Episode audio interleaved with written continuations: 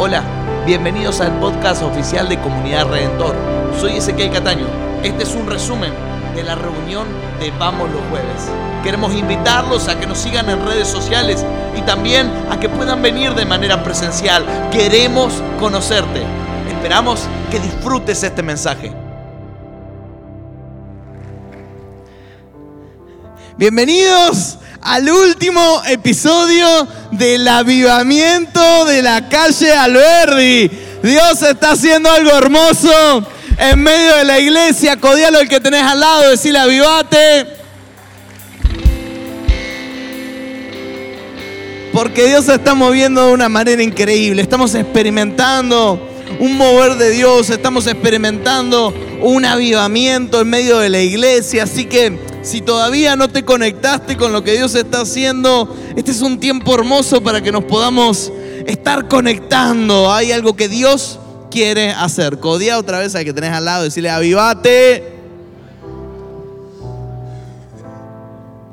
Y durante toda esta serie vinimos trabajando con la iglesia de, de Antioquía, una iglesia que está avivada. Y en el primer episodio vimos cómo vive una iglesia el avivamiento, con gracia hacia el pasado, alegría en el presente y entusiasmo por su futuro. ¿Estás entusiasmado por el futuro que tenemos como iglesia?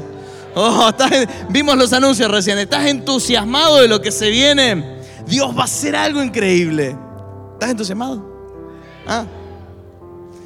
Hablamos también de la iglesia, la iglesia con sus armadores, personas que como Bernabé van buscando gente que se agrega a la iglesia, armadores. Bernabé era el apóstol de la alegría. En el segundo episodio hablamos de una iglesia que es un lugar para todos, que no tiene barreras, donde toda clase de personas puede confluir y encontrar un destino en la cruz de Jesús. Y en el tercer episodio de la semana pasada hablamos de una iglesia misionera, de ser una iglesia misionera. Y vimos que Bernabé, que Pablo no eran locos mandados que iban a misionar, sino que eran enviados por una iglesia, la iglesia de Antioquía. Y hablamos de que como iglesia Dios nos va a utilizar para hacer respuesta al hambre mundial que toda nuestra nuestra raza humana está experimentando y creo que somos respuesta, somos una iglesia que sabe ser respuesta. Y en este episodio, el cuarto, el episodio final, vamos a estar hablando acerca de una nueva oportunidad para Juan Marcos. Decir conmigo, una nueva oportunidad para Juan Marcos. No había títulos más cortos, pastor, no, todo largo, todo largo. Eh, eh, no tengo títulos. Antes las series eran un poco más cortas, así como dos o tres cositas, pero ahora es largo. Una nueva oportunidad para Juan Marcos. Y de esto quiero hablar. Y quiero tal vez desviarme un poquito de la, de la escena principal, pero hablar de algo que Dios me viene hablando hace un tiempo. Ser una iglesia que sabe reciclar a aquellos que no llegaron. Una iglesia que vive en gracia. Y vamos a estar metiéndonos de lleno en una pelea. ¿Te gustan las peleas? ¿Escuchás ruido de pelea en tu barrio y te asomás por la ventana? Séme sincero. Y tu esposo o tu esposa te dice, hey, chismoso, y vos estás ahí como... La otra vez hubo una... A las 4 de la mañana hubo Empezaron a gritar ahí en el barrio, en barrio Mitre, en, San Lorenzo, empezaron a gritar. Enfrente tengo un club de, va, tengo como dos o tres clubes y había una fiesta y entonces se ve que habían sacado el borracho de la fiesta, pero, o sea, lo sacaron de la fiesta, pero lo pusieron en mi vereda, básicamente. Así que a las 4 de la mañana estaba el borracho y un montón de gente así y policías y, había como cuatro policías y el borracho estaba ahí boqueando. Yo digo, estoy esperando el momento para que lo fajen, ¿no? Y, y abrí así la ventana y digo, no, esto yo lo tengo que firmar porque de, vez, de vez en cuando me da así de reportero de Red TV. Digo, esto se lo mando a los chicos de Red TV y, la rompemos. Así que estaba este muchacho en cuero, en paños menores, gritando en el medio de la calle. Los policías no estaban haciendo nada, había gente, no sé qué drama había. Y yo estoy ahí y, habilito el, celular para, para filmar y me sale con flash. Digo, no, listo, me vieron, me matan por testigo. Eh, y, bueno, La cosa que al final lo fajaron como debe ser y se lo llevaron a la policía. Al final feliz para todos. Yo pude seguir durmiendo a las 4 de la mañana, tenía culto al otro día, así que una bendición, una bendición. Pero me gusta meterme en las peleas y no sé qué tienen las peleas, pero despiertan estos chimentos, se despiertan esta parte eh, chismosa de nosotros, de ver qué pasó. Y quiero hablarte acerca de una pelea bíblica y súper, súper interesante. Y quiero que me acompañes a eso. Vamos a estar hablando acerca de una nueva oportunidad para Juan Marcos. Y tal vez te preguntes, eh, ¿quién es? ¿Quién es Juan Marcos? Bueno, Juan Marcos es un joven de la iglesia de Jerusalén. Es hijo de una de las tantas Marías que hay en el Nuevo Testamento. Aparentemente una viuda, la dueña de la casa donde está el aposento alto. Así que Juan Marcos es aparentemente un hijo espiritual del apóstol Pedro, según se piensa. La casa de Juan Marcos es la casa donde Pedro cuando sale milagrosamente de la cárcel va a golpear y la atiende Rode y la iglesia está dentro intercediendo y orando para que lo liberen. esa es la casa de Juan Marcos, en realidad la casa de la madre de Juan Marcos. Es un jovencito hijo de una viuda muy pudiente de Jerusalén, protegido por su madre, un hijo de mamá. ¿Hay hijos de mamá en este lugar? No se autoperciben hijos de mamá, pero hay muchos hijos de mamá.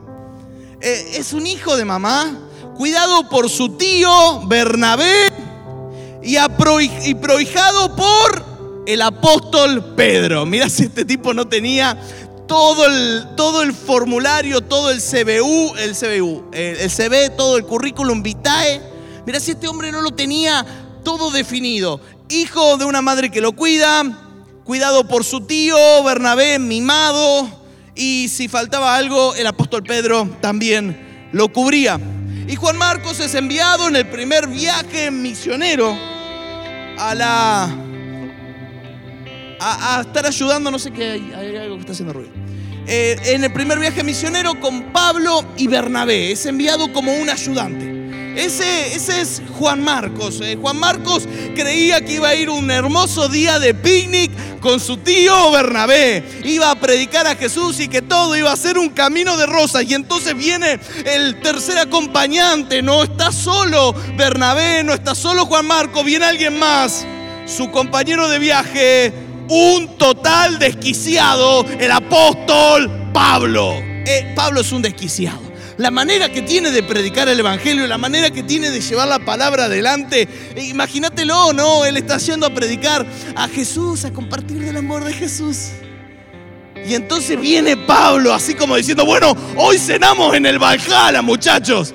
Nos van a apedrear, nos van a golpear, nos van a matar. Se encuentra con este kamikaze que es Pablo. Y yo creo que Juan Marcos un poco se asusta del evangelio de choque que Pablo tiene. Es como en la, es como en la película esta Mad Max, no sé si la viste, que la gente se inmola y dice, atestíguame. Y me lo imagino a Pablo diciendo, atestíguame. Pablo es un kamikaze. Y tiene un evangelio difícil de llevar. Es un resiliente que está listo a todo lo que le depara el viaje. Está listo a ser azotado, naufragado, torturado apedreado, dado por muerto, hasta meterse en cuanta pelea haya por el bien de llevar la palabra de Dios. Los viajes de Pablo son así, son crudos y mórbidos.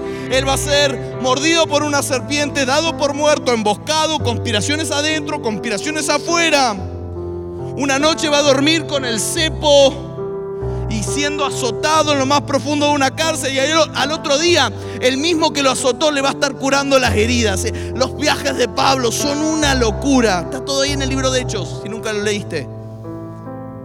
Pero Pablo, Pablo es un desquiciado que tiene ese evangelio de choque. ¿Conoces a alguien que es medio desquiciado en la fe? Como diciendo, pará un poco. Bueno, ese, ese es Pablo. Tiene un ministerio en el cual sería templado en el sufrimiento. Y vamos a ver en detalle lo que pasa en el primer viaje de Pablo. Todavía no entramos en la pelea. Yo sé que quieres ver la pelea, que estás listo con tu celular para ver la pelea, pero todavía no entramos a, no entramos a la pelea.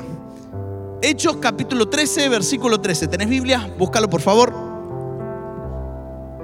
Hace calor.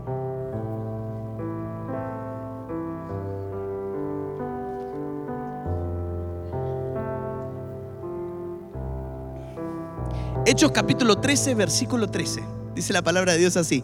Luego Pablo y sus compañeros salieron de Pafos en barco rumbo a Panfilia y desembarcaron en la ciudad portuaria de Perge.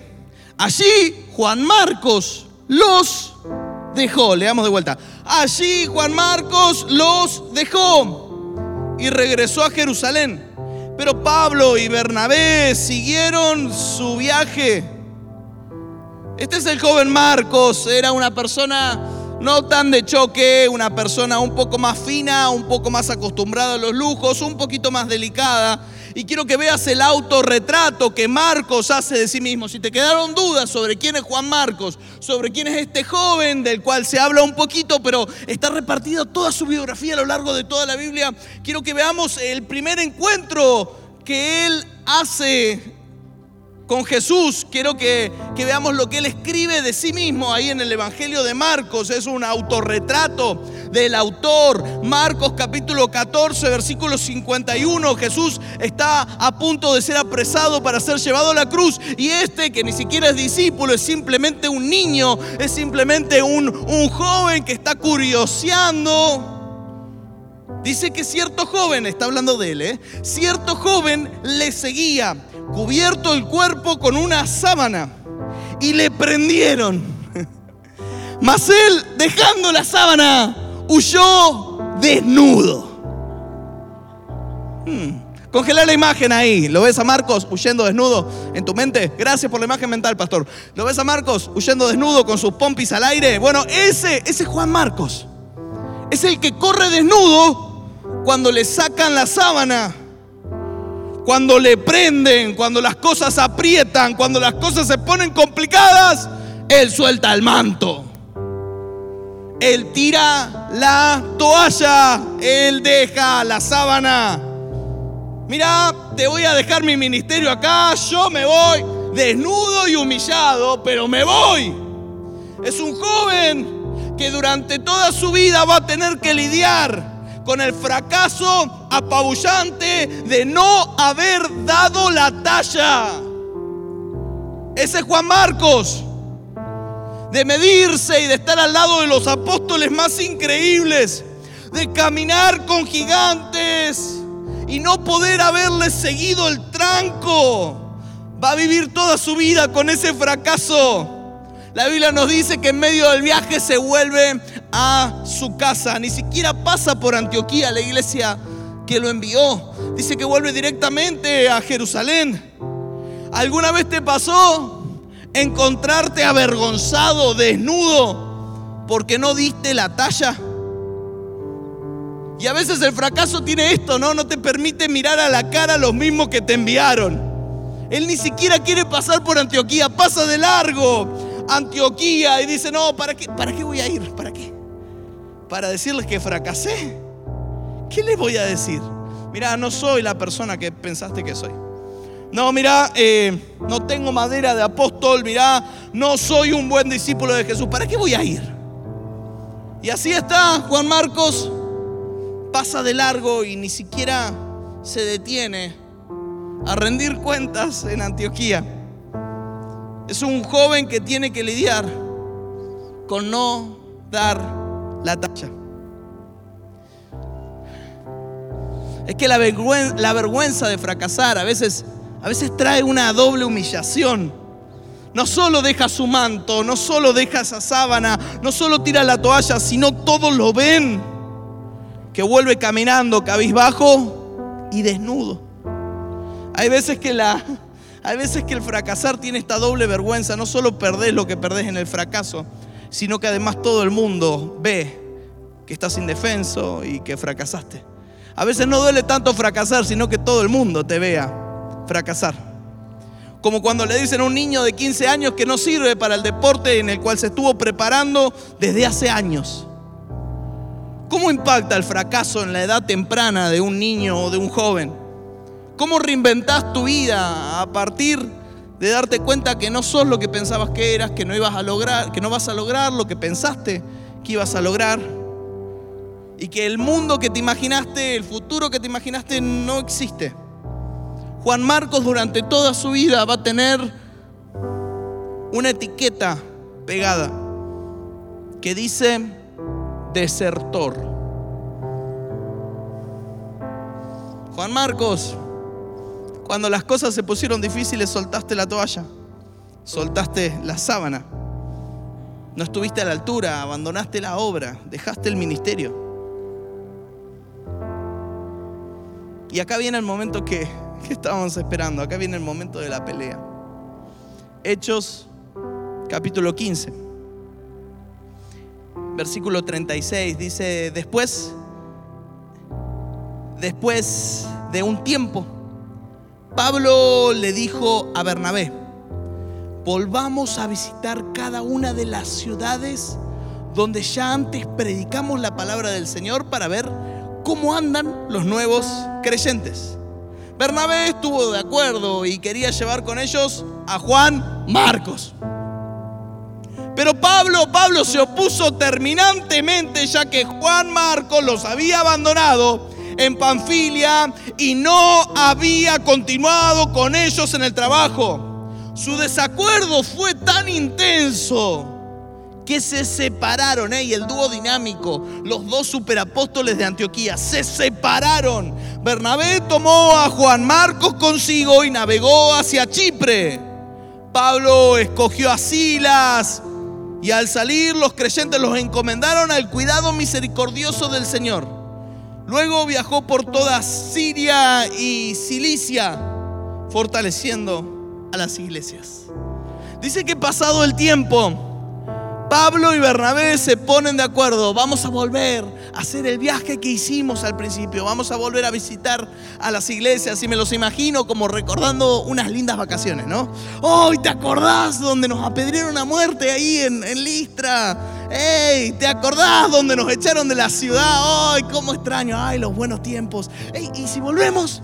Eh, ese sí que fue un, un buen viaje. ¿Qué tal si volvemos? ¿Sabes, ¿Sabés a quién deberíamos llevar? Esta es la idea, la tira eh, Bernabé así como si nada. ¿Sabes a quién tendríamos que llevar? A Marquitos. Y ahí el rostro de Pablo se transforma y Pablo dice, no, no, no, ni loco lo llevamos a Marquitos porque nos dejó en banda la última vez.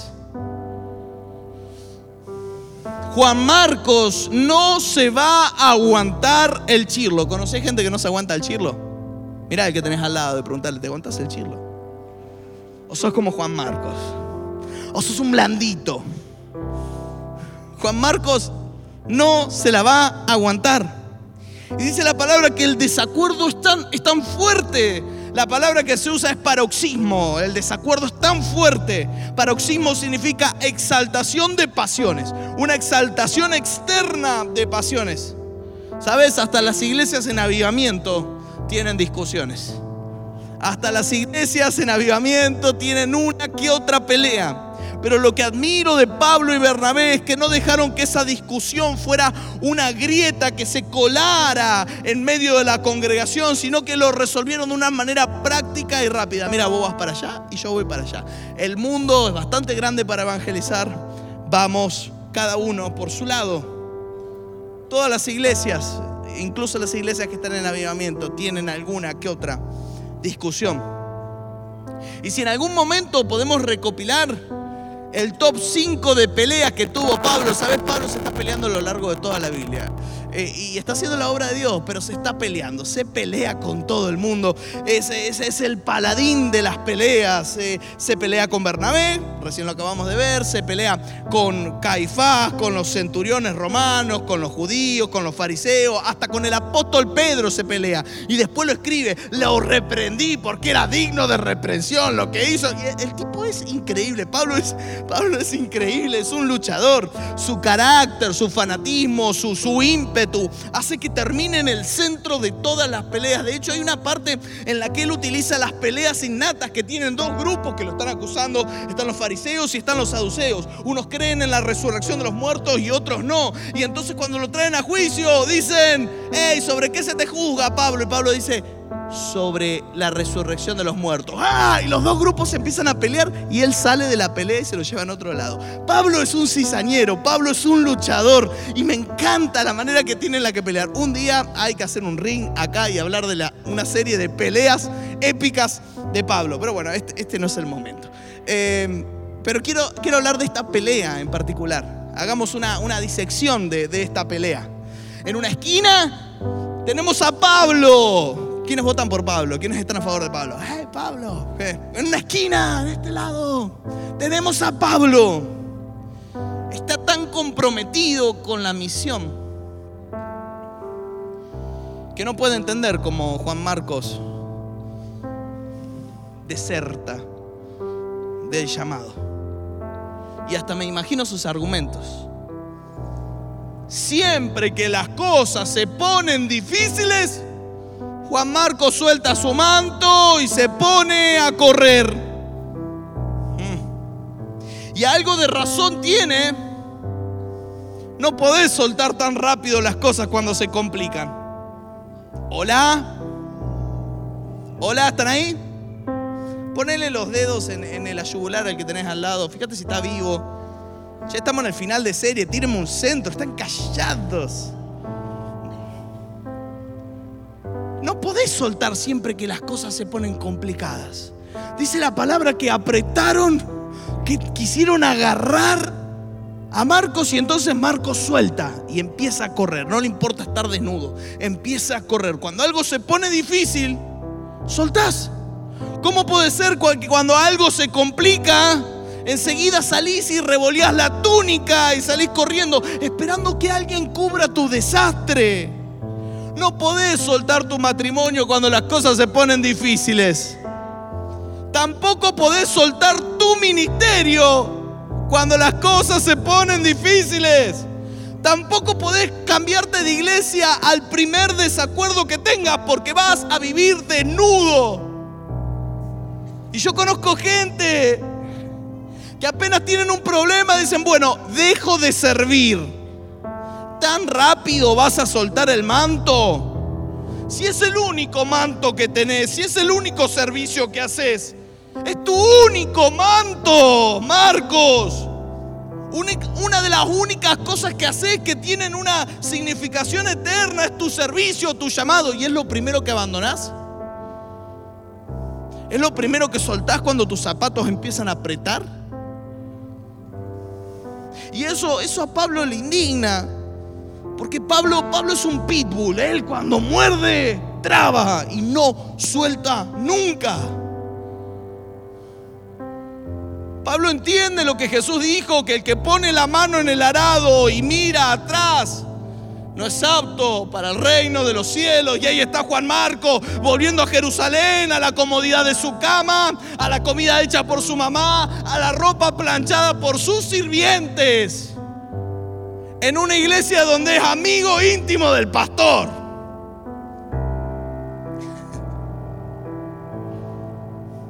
Y muchas veces el cumplimiento de tu destino está lejos de la casa de tu padre y lejos de la casa de tu madre. ¿Qué haces, Juan Marcos? Volviendo a la casa de tu madre. Cuando Dios llama a Abraham, le dice, salí de tu tierra, salí de tu parentela. Usualmente el llamado está lejos del lugar, de nuestra comodidad. Y Pablo, Pablo está indignado y por eso pelea con Bernabé, porque no ve que Juan Marcos esté tan comprometido como Él lo está. Estoy dispuesto a sangrar por el Evangelio, dice Pablo. Y Juan Marcos, al primer apretón, suelta el manto, suelta la toalla. Y hay algo que Dios me ministró con respecto a esto. Lidiando con Juan Marcos, yo en personalidad me identifico más con Pablo, ¿no? Y, y Dios me dijo algo, me dice, no esperes que la gente tenga el mismo pacto con Dios que vos tenés. Porque a veces vamos por la vida esperando que todos tengan el mismo pacto que nosotros tenemos con Dios. Ese pacto de todo por todo, ese pacto de entrega continua, ese pacto de Señor, ¿qué, ¿qué, más tengo nuevo para darte? ¿Qué más te puedo ofrecer? No esperes que todo el mundo tenga el mismo pacto que vos, porque vas a vivir amargado. Vas a, vas a ir a evangelizar y vas a estar contando los hilos y los compañeros de tu rey que no fueron. No puedes vivir así. Vas a venir a servir a Dios y de repente ¿qué vas a encontrar? Ay, este no vino a limpiar, justo que nos tocaba limpiar, o justo que nos tocaba acomodar. Ay, este siempre, ah, pero si hay asado, si viene. Y va y lo cosa con tu nudo. Este cuando hay asado viene, y pero cuando tiene que... Y vas a vivir amargado, y vas a vivir angustiado. No todo el mundo tiene el mismo pacto que vos tenés con Dios. Y está bien. No todo el mundo tiene el mismo pacto que vos tenés. Dios sabe, yo he predicado enfermo, con fiebre, con hemorroides, con lo que te imagines. He predicado. No se ha notado que tenía hemorroides, gloria a Dios. Y he predicado, ¿me tocaba? Me tocaba. La última vez me inyectaron, llamamos, inyectame que tengo que ir a predicar. Bueno, me dice, no, te quedas,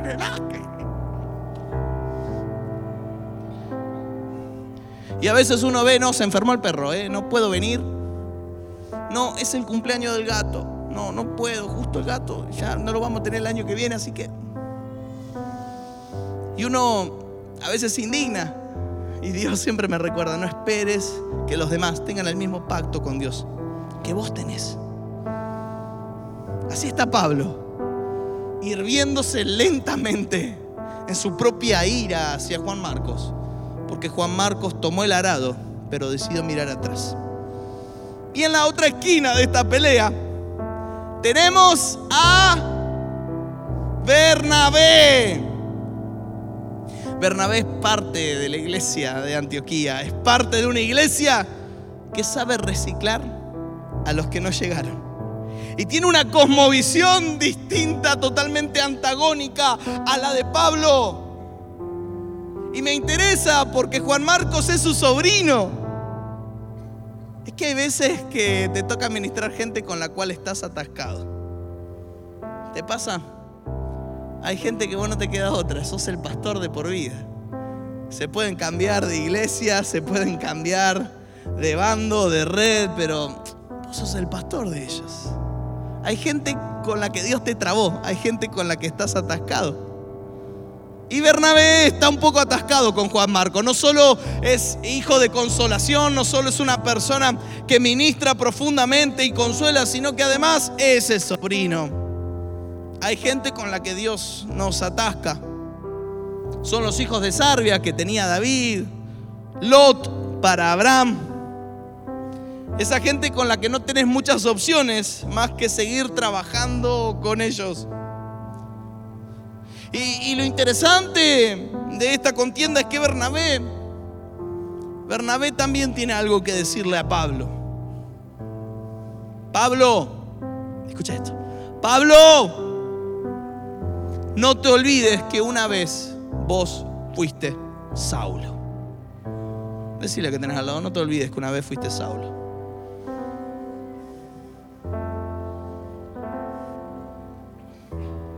Pablo, no te olvides cuando eras Saulo. ¿Te acuerdas cuando eras Saulo? Cuando tuviste que huir de Damasco. Te descolgaron de la muralla de la ciudad en una canasta y así te despidieron. Tampoco encontraste lugar en Jerusalén, Pablo, porque tenías un evangelio tan de choque que nadie quería estar con vos y traías rencillas. Cuando quedaste solo en Tarso por alborotador, ¿te acordás de eso, Pablo? No te olvides, Pablo, que una vez vos fuiste Saulo y que alguien te fue a buscar. En el primer episodio vimos a Bernabé yendo a Tarso a buscar a Pablo. No te olvides, Pablo, que alguien te fue a buscar cuando eras Saulo. Me, me puedo imaginar el, el decir de Bernabé, me puedo imaginar la discusión con detalle. Bernabé diciéndole a Pablo, Pablo, no hago por Juan Marco nada que no haya hecho por vos. No te olvides, Pablo, quién fue el que te fue a buscar a Tarso. No te olvides, fue Bernabé el que te convocó para servir en la iglesia del avivamiento.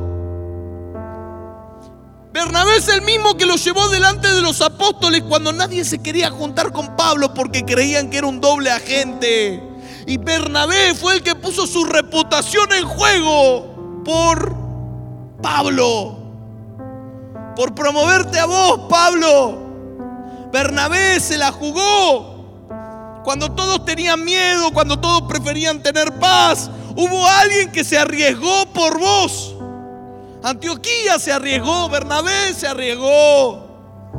Si no fuera por este hijo de consolación, Bernabé, todavía estarías en Tarso esperando tu oportunidad. Pablo, no te olvides cuando eras Saulo. Quiero que levantes tu mano y donde estás y hagas esta declaración. Decí conmigo, yo soy Bernabé, soy hijo de consolación, soy un armador de la iglesia. No puedo desechar tan fácilmente a Juan Marcos. Mm. Con qué facilidad nos olvidamos que alguna vez nosotros fuimos Saulo también. No siempre fuiste tan bueno. No siempre fuiste tan espiritual. Alguien te esperó. Alguien te tuvo paciencia.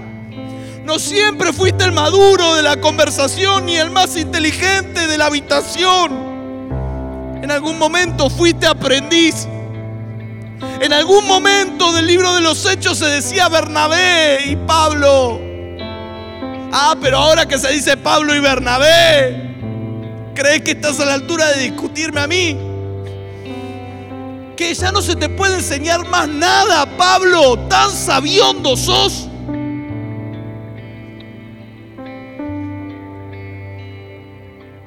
¿Desde dónde sale esta soberbia repentina en Pablo?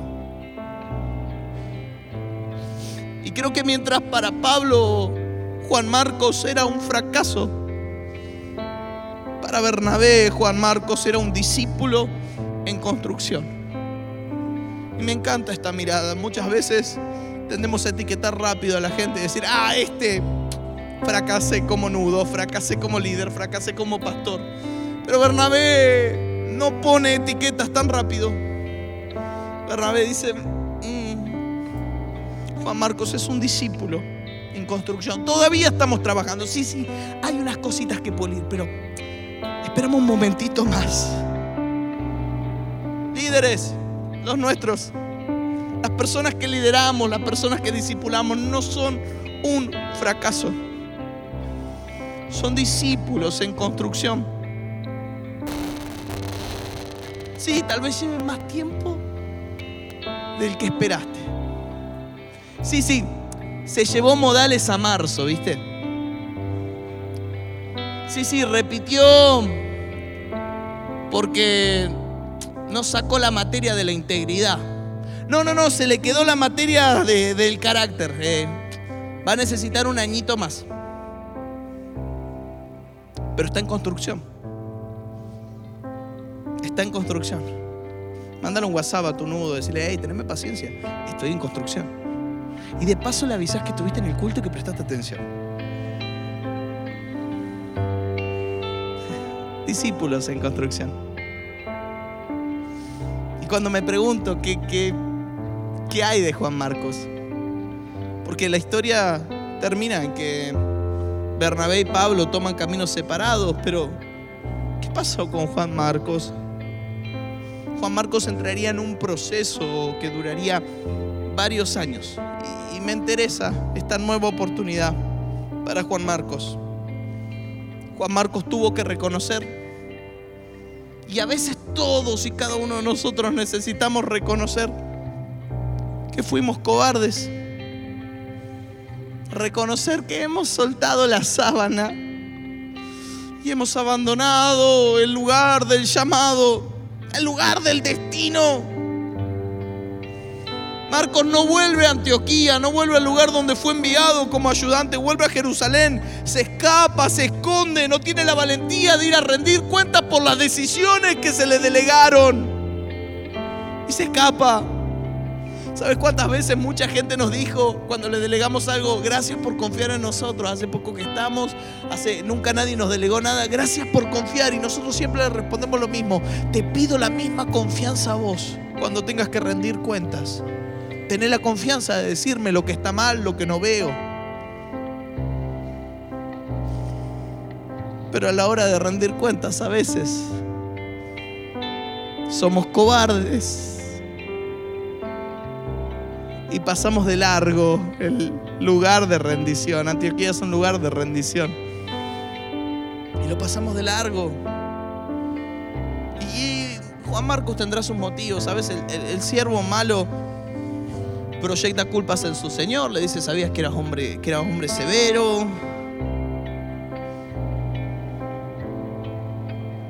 Pero en realidad, siervo malo, fuiste cobarde y preferiste esconder tu talento en la tierra. Pero hay veces que tenemos que tomar la decisión de enfrentar aquello de lo cual huimos. Yo no sé de qué estás huyendo. Pero este es un tiempo para que lo enfrentes. Dice la palabra que Agar, la esclava de Sara, esposa de Abraham, escapa en el desierto, Dios le habla, Dios le da una palabra y le dice, ahora volvé y sometete. ¡Ey! Sara está siendo injusta, Sara está siendo una tirana con su esclava, la está tratando mal. Y Dios le dice, andá y sometete, andá y enfrentá aquello de lo que estás huyendo. Y tal vez tenés que ir y enfrentar aquello de lo que estás huyendo, porque Juan Marcos a lo largo de todo este tiempo va a tener que aprender a enfrentar aquello de lo cual está huyendo todo lo que Juan Marcos necesitaba. Era una nueva oportunidad. Y quiero decirte, iglesia, en esta noche tenés una nueva oportunidad de enfrentar aquello a lo cual estás huyendo, de enfrentar el llamado. Tenés una nueva oportunidad de tomar la sábana, de volver a tomar la toalla. Y todo esto se lo agradecemos a Bernabé, porque Marcos repunta de una manera increíble y es gracias a Bernabé, el armador de Antioquía. No te dejes amedrentar por los Pablos que dicen que no das la talla. Tal vez no das la talla, pero en algún tiempo vas a dar la talla. Busca Bernabés, busca armadores, busca hijos de consolación Juan Marcos aprendió que no puede vivir huyendo toda su vida. Tiene que reconocer que fue cobarde. Y también Juan Marcos aprendió que el fracaso, el fracaso nos hace útiles. Este tiempo de brutal fracaso, a Marcos lo hizo útil. Hay un dicho que dice que soldado que huye este tiempo de desertor, este tiempo de fracaso, Marcos lo transforma en alguien, en alguien útil. La Biblia nos cuenta y según la cronología sacamos más o menos la cuenta, 10 años. 10 años de proceso, 10 años de trabajo. Dios con Marcos, Bernabé con Marcos, Pedro desde Jerusalén con Marcos. Pasan 10 años. Y Pablo, que ya no es el hombre fuerte que era antes y está quebrado y está escribiendo sus últimas epístolas, le dice en 2 Timoteo capítulo 4, le da esta orden a Timoteo en el versículo 11, le dice, solo Lucas está conmigo. Hey, cuando te olvidas que fuiste Saulo, a veces te quedas solo. Solo Lucas está conmigo. Toma Marcos y tráemelo.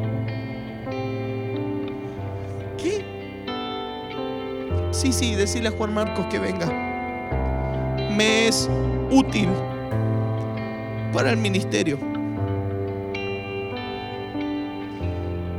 Timoteo, no te olvides de venir y cuando vengas, vení con Juan Marcos. El tiempo lo ha pulido. Ya no es el mismo. Ha demostrado no ser un desertor, sino un compañero de milicia cuando soltó el manto era solo un jovencito, pero ahora es un hombre. El fracaso lo ha templado. Está listo. Ahora es verdaderamente útil. Tal vez durante un montón de tiempo estuviste lidiando con etiquetas de fracaso. El fracaso viene a hacerte útil en las manos de Dios mientras vos crees que podés, mientras vos crees que tenés todas las de ganar, mientras crees que sos una estrella, no vas a lograr nada, pero cuando abrazás el fracaso y cuando dejas que Dios continúe moldeándote, cuando admitís que te equivocaste, podés cambiar tu etiqueta. Pablo tiene que admitir y lo hace con un pesar pero lleno de humildad, dice Juan Marcos, es útil. El mismo que deseché, el mismo que dije que no daba la talla, el mismo que soltaba apenas las cosas se ponían difíciles, es útil para el ministerio. Si tal vez durante un montón de tiempo te pusieron una etiqueta de inútil, quiero declarar que este es el tiempo donde la gracia de Dios sobre tu vida te transforma en útil.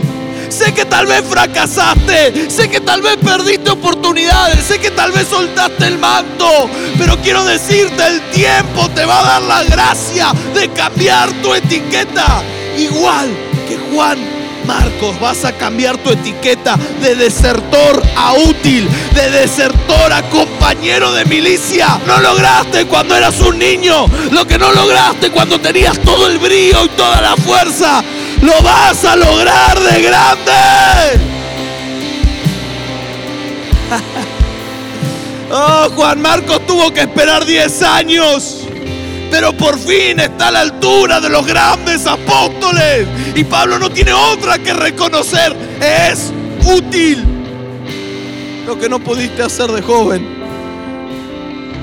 ahora de grandecito, lo vas a poder hacer.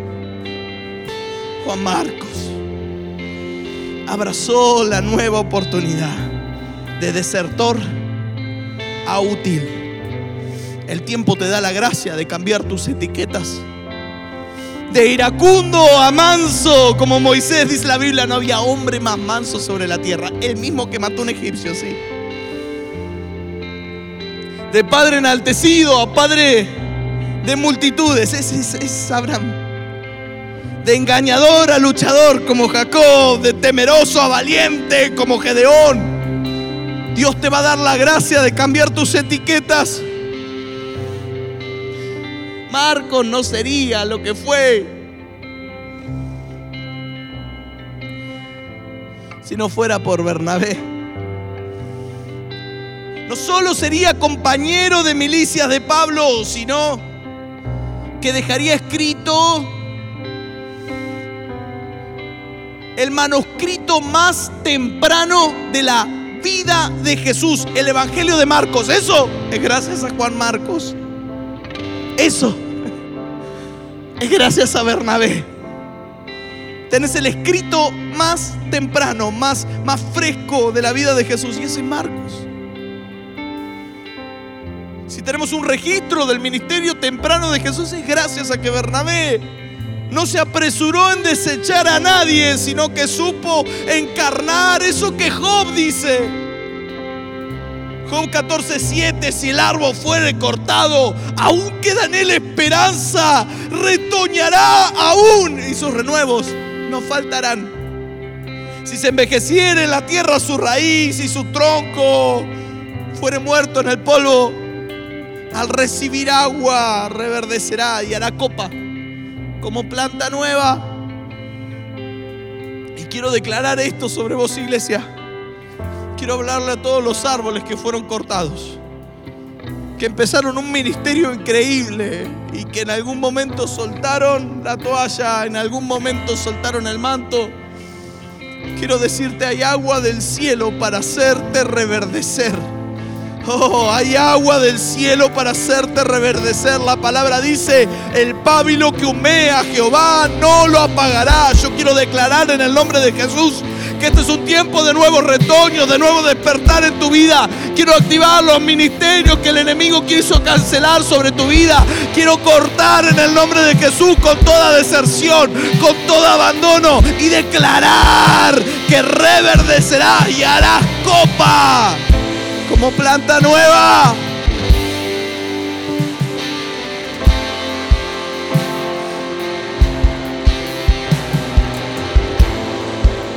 Y quiero hacer un llamado a todos los Juan Marcos que necesitan una nueva oportunidad en su ministerio. Quiero que rápido se pongan de pie y que vengas hacia acá adelante porque quiero orar por vos.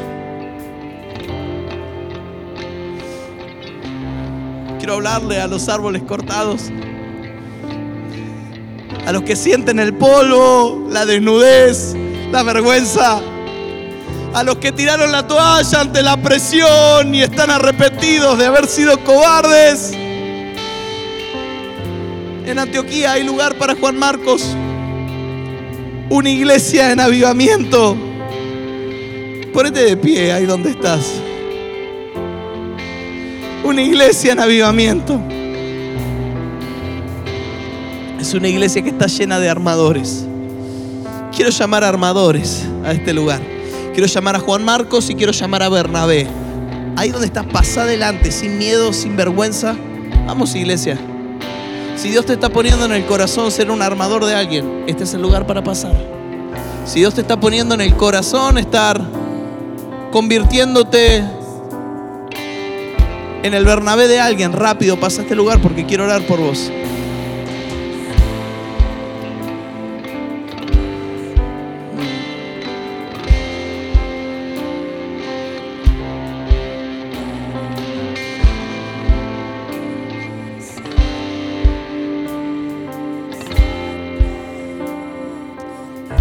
Padre, en el nombre de Jesús, quiero orar por tu iglesia, quiero orar por cada líder, por cada persona latente en este lugar, por cada persona que alguna vez te dijo que no, por cada persona que alguna vez cerró el manto, por cada persona que alguna vez eh, soltó la toalla. Quiero declarar un tiempo de nuevas oportunidades sobre tu vida, iglesia. Ahora en el nombre de Jesús declaro un tiempo de nueva oportunidad del cielo. Hay una nueva oportunidad de Dios para vos. Si no diste la talla, tengo una buena noticia. Hay un Dios que te da una nueva oportunidad. Hay un Bernabé en esta casa que está dispuesto a apostar en tu llamado, a apostar en tu ministerio. Quiero bendecir la vida de cada Bernabé en este lugar y declarar que es un tiempo donde la palabra y donde la presencia de Dios empiezan a fluir en vos una vez más. Dice la palabra, dice la palabra que Marcos desertó, pero se volvió útil. Yo declaro que es el tiempo en el que te transformas útil para la obra de Dios. Vas a ser útil para la obra de Dios. Vas a ser útil para la obra de Dios, papá, en el nombre de Jesús. Declaro una iglesia en avivamiento. Una iglesia en avivamiento. Padre, en el nombre de Jesús, despierta a los Bernabés. Trae a este lugar los armadores que necesitamos. Trae a este lugar los armadores que estamos necesitando. Ahora en el nombre de Jesús viene un tiempo nuevo, viene un tiempo de nueva oportunidad. Estamos dispuestos a ir a buscarte hasta donde estés. Pero hay pasos y decisiones que tenés que tomar vos, Padre, en el nombre de Jesús. Llámalo Juan Marcos a este lugar. A personas que van a hacer la diferencia. A personas que van a dejar constancia de la mano y el mover de Dios. Hay una gracia de Dios especial sobre tu vida en esta noche.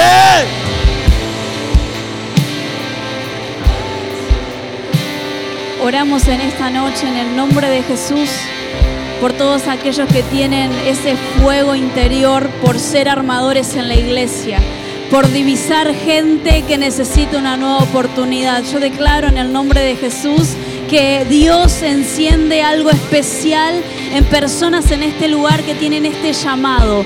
Ver personas que han sido fracasadas, que han fracasado en otras áreas y decir, vení, yo te voy a restaurar, vení, yo te voy a llevar una nueva oportunidad, vení, yo te voy a pastorear. Hoy declaramos, Espíritu Santo, que nos transformamos en gente que apuesta en otros, que no los separamos, que no los dejamos fuera, sino que nos ponemos en la brecha para que ellos lleguen a destino.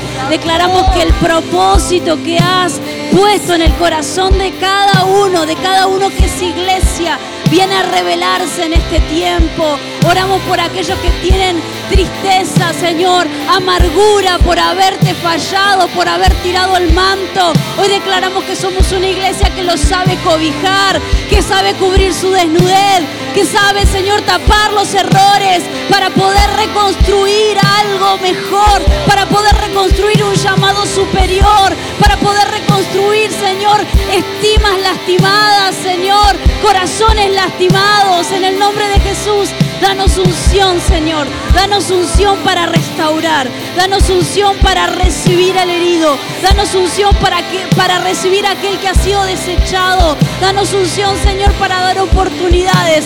En el nombre de Jesús oramos. Hay En Bernabés en este lugar. Hay Bernabés en este lugar. Te voy a pedir a vos, si Dios te está llamando a ser Bernabé, que busques a una persona y que ores por ella. Si Dios te llamó a ser Bernabé, si pasaste adelante y Dios te está poniendo en el corazón orar por otra persona, si pasaste adelante tomando la palabra de ser un Bernabé, quiero que ahí donde estás empieces a orar por el que está a tu izquierda, por el que está a tu derecha. Quiero declarar ahora en el nombre de Jesús un nuevo liderazgo emergente, un nuevo grupo de armadores. Ahora en el nombre de Jesús Declaro sobre los Bernabé, sobre los Bernabé, un nuevo fuego, una nueva unción. Declaro una nueva gracia sobre los Bernabé. Padre, en el nombre de Jesús, declaro que somos armadores de apóstoles, armadores de predicadores, armadores de ministerio. Vamos a coachear una iglesia que está avivada, que está encendida. Padre, en el nombre de Jesús, bendigo a cada nuevo líder que emerge y declaro tu unción y tu presencia sobre él. Declaro que es un tiempo donde tu iglesia se mueve. Es un tiempo donde la predicación abunda, donde la palabra fluye, donde la unción se manifiesta. Ahora, ahora en el nombre de Jesús. Jesús.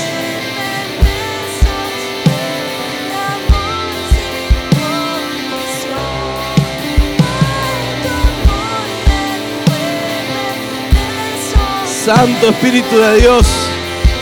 Hay algo del Espíritu gestándose en este lugar. Armadores, armadores. Vas a levantar a los de tu red y los vas a poner en lugares de influencia. Vas a levantar a los que te dieron.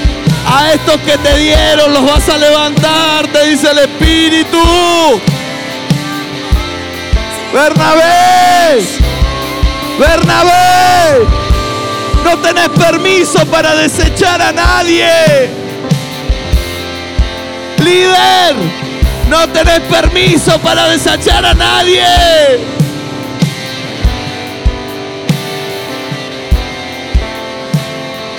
No tenés permiso para desechar a nadie porque se puede transformar en alguien útil. Arranco toda etiqueta que el mundo te puso, toda etiqueta satánica sobre tu vida, que dice que sos inútil, que dice que sos cobarde, que dice que no das la talla, que dice que no podés, que dice que este no es tu lugar ni tu espacio. En el nombre de Jesús la reprendo y declaro que hay espacio para una nueva etiqueta útil. Dios te llama útil. Rompo y quiebro toda palabra de inútil que te pusieron tus padres. Sos útil para Dios. Sos útil para el ministerio. Útil. Útil. Sos útil.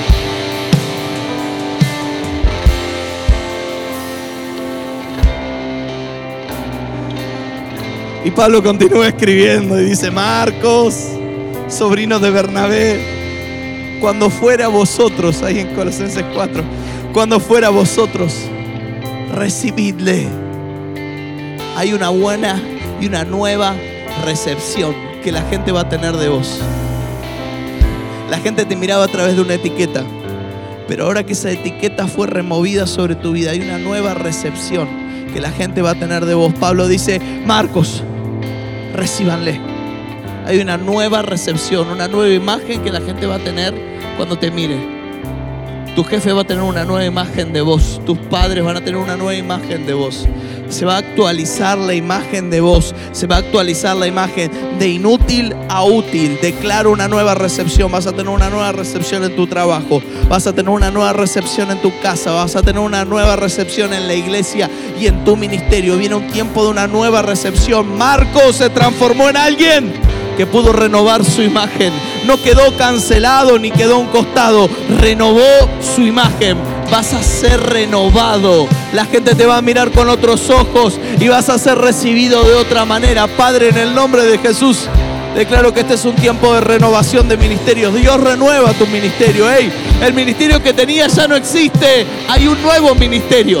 El ministerio que tenía ya no existe. Dios te da un nuevo ministerio. El ministerio en el que fracasaste ya no existe. Hay un nuevo ministerio. Hay una nueva misión. Hay un nuevo viaje. Hay una nueva predicación. Hay un nuevo lugar. Hay un nuevo desafío. Hay una nueva actividad. Hay un nuevo trabajo. Hay una nueva empresa. Dios renueva renueva tu ministerio en el nombre de Jesús.